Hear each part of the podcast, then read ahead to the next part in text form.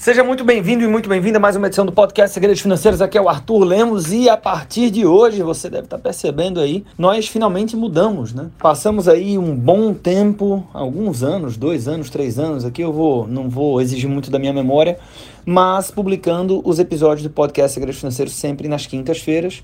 E agora retomamos com tudo o nosso canal do YouTube. Estou lá no YouTube todas as terças e quintas.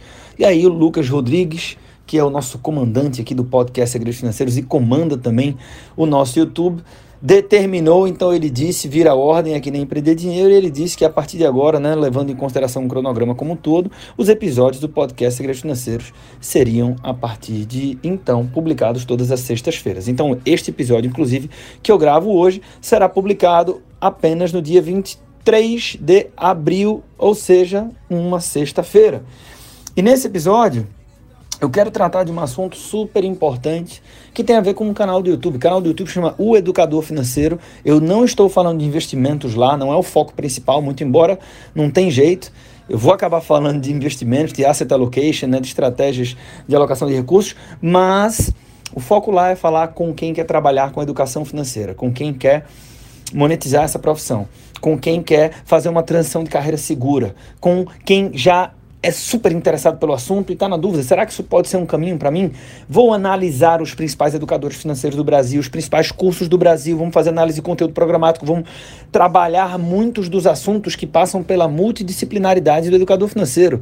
Capacidade de didática, de escrever um curso, de roteirizar um programa, de comunicação, de vender em palco, de vender fora de palco, de redes sociais, oratória, tudo isso é importante para um educador financeiro completo, além, claro, das várias competências técnicas e o que é que eu preciso desenvolver para ser minha melhor versão enquanto educador financeiro.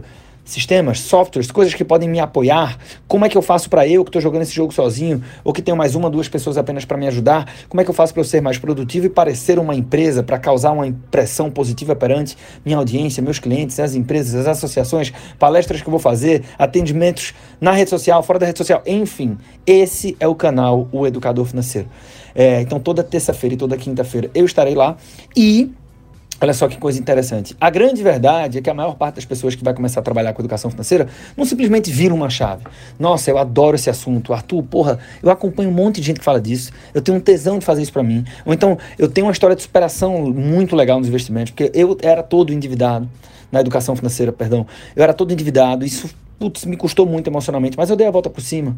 E aí eu quero ajudar outras pessoas a fazer o mesmo. Ou então, cara, eu era um zero à esquerda, não entendia nada, já fui, descobri que fui super enrolado no banco, sei lá onde foi e tal. E aí eu, pum, decidi que ia aprender, aprendi, e hoje eu tenho uma carteira bem montada com resultado legal, parará, e ajudo as pessoas ao redor. E toda vez que eu ajudo alguém, é muito legal esse processo, eu me sinto bem, as pessoas reconhecem que eu estou ajudando, e esse reconhecimento também é legal, por que não ter uma renda a partir disso? Então, a maior parte das pessoas que vai trabalhar com educação financeira começa com, putz, isso aqui eu gosto, eu poderia trabalhar com isso, né? Mas começa como um plano B, começa como uma atividade complementar. Então, no episódio de hoje, eu vou trazer um ponto de vista de um cara muito, muito, muito famoso mundialmente sobre esse momento de transição, sobre o plano B. Vamos falar sobre isso e isso é muito útil para qualquer carreira, mesmo que você não vá fazer um plano B. Como assim? Vamos nessa para o episódio de hoje.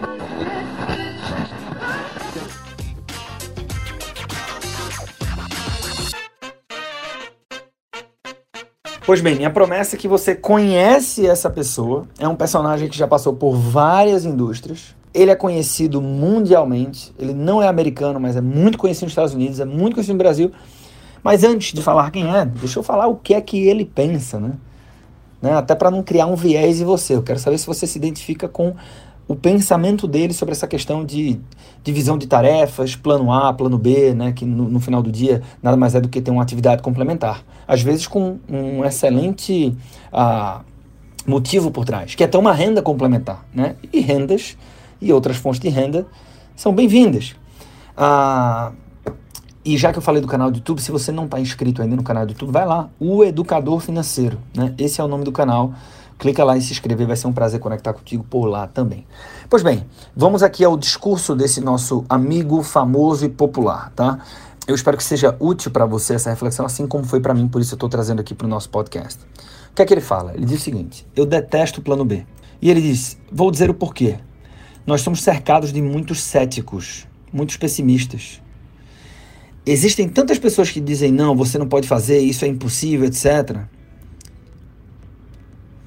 Que se você duvidar de si mesmo, a coisa acaba ficando muito perigosa. Quando você tem um plano B, basicamente o que está fazendo é dizendo o seguinte: se meu plano principal não der certo, eu tenho um plano reserva. Isso significa que você começa a pensar sobre o plano B. E cada pensamento que você dedica ao plano B, você tira pensamento e tira energia que seriam dedicadas ao plano A. É muito importante entender que nós funcionamos melhor se não existir uma rede de segurança. O plano B se torna uma rede de proteção. Você começa a reproduzir inconscientemente. Se eu falhar e cair, vai haver algo que vai me segurar e vai me proteger. Que é justamente o plano B. E por incrível que pareça, isso não é bom.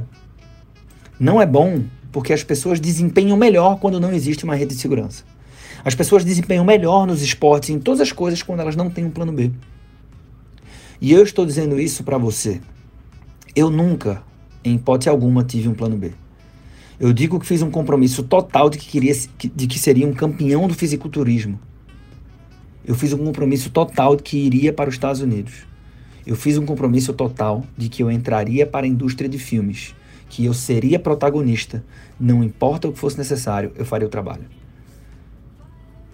Eu faria o trabalho de novo, eu faria o trabalho de novo até conseguir. A mesma coisa aconteceu na política. Então, para mim, é muito perigoso ter um plano B, porque você elimina a sua possibilidade de realmente ter sucesso quando você tem um plano B. Veja, um dos principais motivos para que as pessoas queiram ter um plano B é porque elas se preocupam com o fracasso. O que é que vai acontecer se eu falhar e não tiver mais nada? Deixa eu te dizer uma coisa. Não tenha medo de falhar porque não há nada de errado nisso. Você tem que falhar para conseguir subir a escada de sucesso. Não existe ninguém que não falha. Michael Jordan disse em uma entrevista, quando pediram para que ele comentasse sobre o fato dele ser tão bom, tão inacreditável, um dos maiores de todos os tempos, ele falou o seguinte: Vocês só estão falando dos meus sucessos, mas para me tornar um dos melhores jogadores de basquete nessa temporada, eu errei 9 mil arremessos enquanto jogava os jogos da NBA. Durante esses jogos que ele teve tanto sucesso, ele errou 9 mil arremessos. Isso fez dele um fracassado? Não. Ele é um dos maiores jogadores de basquete de todos os tempos. Mas ele errou 9 mil vezes. Entendeu? Todos nós falhamos. É normal.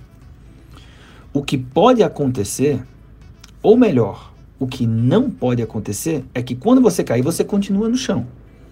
Aquele que continua no chão é um perdedor. Os campeões vão cair e levantar, cair e levantar. Você sempre levanta.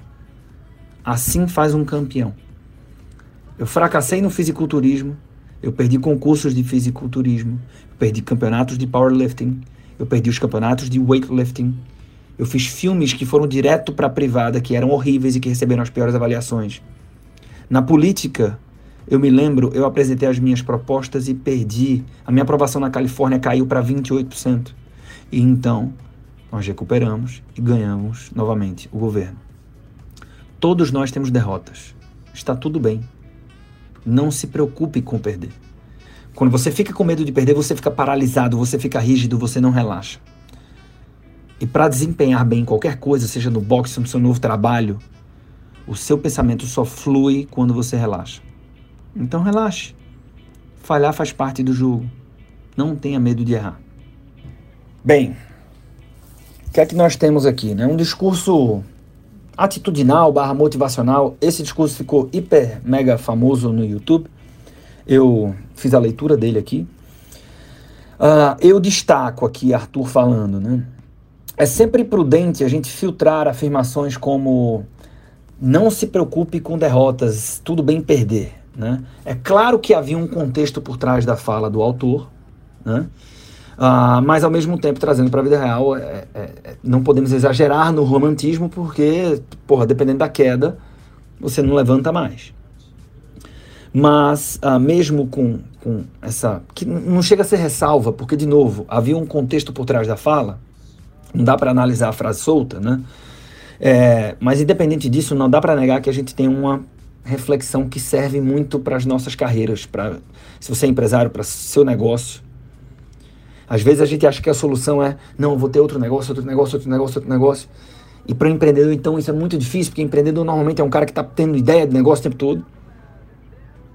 E toda vez que você diz que vai ter um outro negócio, isso funciona como uma espécie de plano B e cai muito aqui nos exemplos do nosso autor do texto que eu trouxe aqui para você, que por sinal é o senhor Arnold Schwarzenegger, que certamente você conhece. Goste dele ou não, é um cara que tem muito sucesso, tem muito a nos ensinar, nos ensinar e que inspira bastante. Pegar a carreira do cara, passar por tantas indústrias absolutamente diferentes e considerar a origem dele, entrada nos Estados Unidos, na indústria cinema, é impressionante. E a consideração adicional que eu faço sobre a história de ter um plano complementar, e eu vou deixar você com ela para que você reflita sobre esse texto, que, como eu falei no começo, me serviu bastante. Eu trouxe aqui para o podcast na intenção que sirva para você também. É que é, eu concordo com o sentido dado pelo Schwarzenegger a ideia de plano B e como a gente deveria evitá-lo, mas, ah, respeitando um pouco da vida real, eu não sou absolutamente contra planos alternativos. Né? Quando? Quando estes planos alternativos, ou plano B, o plano complementar, quando eles são acompanhados de um alto nível de consciência. Às vezes uma pessoa diz o seguinte, cara, eu já estou muito satisfeito aqui onde eu estou. Eu não vou passar daqui. Vou pegar um exemplo, entre aspas, extremo, mas que pode se encaixar para várias pessoas. Cara, eu consegui o concurso público dos meus sonhos, daqui para cima, eu, eu, ou não tenho como subir, eu estou super satisfeito, mas eu quero fazer uma outra coisa, como plano B, para complementar minha renda, ou porque uh, isso vai me colocar em uma outra sintonia e para desopilar vai ser legal, ou porque é um hobby que eu quero levar a sério. Então, tem muita consciência envolvida aqui. E vou para um outro caso, tá? É, mais vida real ainda. Sabe quando é que eu acho que o plano B ele faz sentido? Ah, quando o plano B, na verdade, o plano B, ele é. O plano B atual é o seu grande sonho. Não é o plano A. Porque o plano A, normalmente a gente pensa que é aquilo é o principal. É, então, quando é que eu acho que é muito legal ter um plano B? Quando o secundário, que seria o B, é o principal. Como assim, Arthur? É quando o seu grande sonho ainda não pode ser sua atividade principal. Então, nesse caso, é muito legítimo continuar num trabalho que é o seu, entre aspas, plano A, que você não é apaixonado, mas você está lá por enquanto que você se prepara financeiramente para se dedicar exclusivamente ao seu sonho, que por enquanto está lá no plano B, tem menos horas de dedicação, ainda não é sua atividade principal. E por que, que eu estou falando isso? Porque na vida real, a maioria das pessoas não pode simplesmente abandonar tudo da noite para o dia e fazer, agora vou fazer o que gosto. Então, quando eu tenho esse nível de consciência, eu digo o seguinte, cara, eu vou continuar nesse trabalho, emprego, função, que eu não quero viver disso, esse não é o meu tesão, mas eu vou fazer isso durante três anos para poder financiar o processo de virar a chave e viver exclusivamente do meu sonho, que é o plano B hoje, e fazer do meu plano B o meu plano A amanhã, eu acho que é super legítimo. Eu adoro ver pessoas que têm esse nível de consciência. Então, tá aqui uma reflexão que eu tenho certeza que serve a quase que todos nós. Espero que uh, você aproveite uh, esse episódio de hoje. Espero também encontrar contigo lá no canal O Educador Financeiro no YouTube, que no final do dia uh, vou conversar com muitas pessoas que certamente vão considerar essa profissão como um plano B e espero que, assim fazendo, façam com um alto nível de consciência, né, pegando carona na reflexão que eu trouxe aqui nesse podcast. Espero encontrar com você também nas próximas edições do podcast Segredos Financeiros, sendo que a partir de agora, não na quinta, sempre às sextas-feiras. Um abraço, um bom final de semana.